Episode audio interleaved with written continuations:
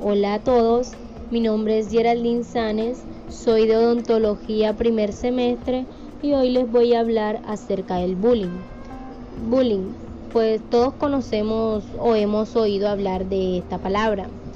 Tal vez algunos no la conocen a fondo, pero es muy importante saber acerca de esto. Así podríamos ayudar a una persona que verdaderamente lo necesite. Pues el bullying, o también conocido como acoso escolar, se refiere a un tipo de comportamiento violento e intimidatorio que se ejerce de manera verbal, física o psicológica entre niños y adolescentes.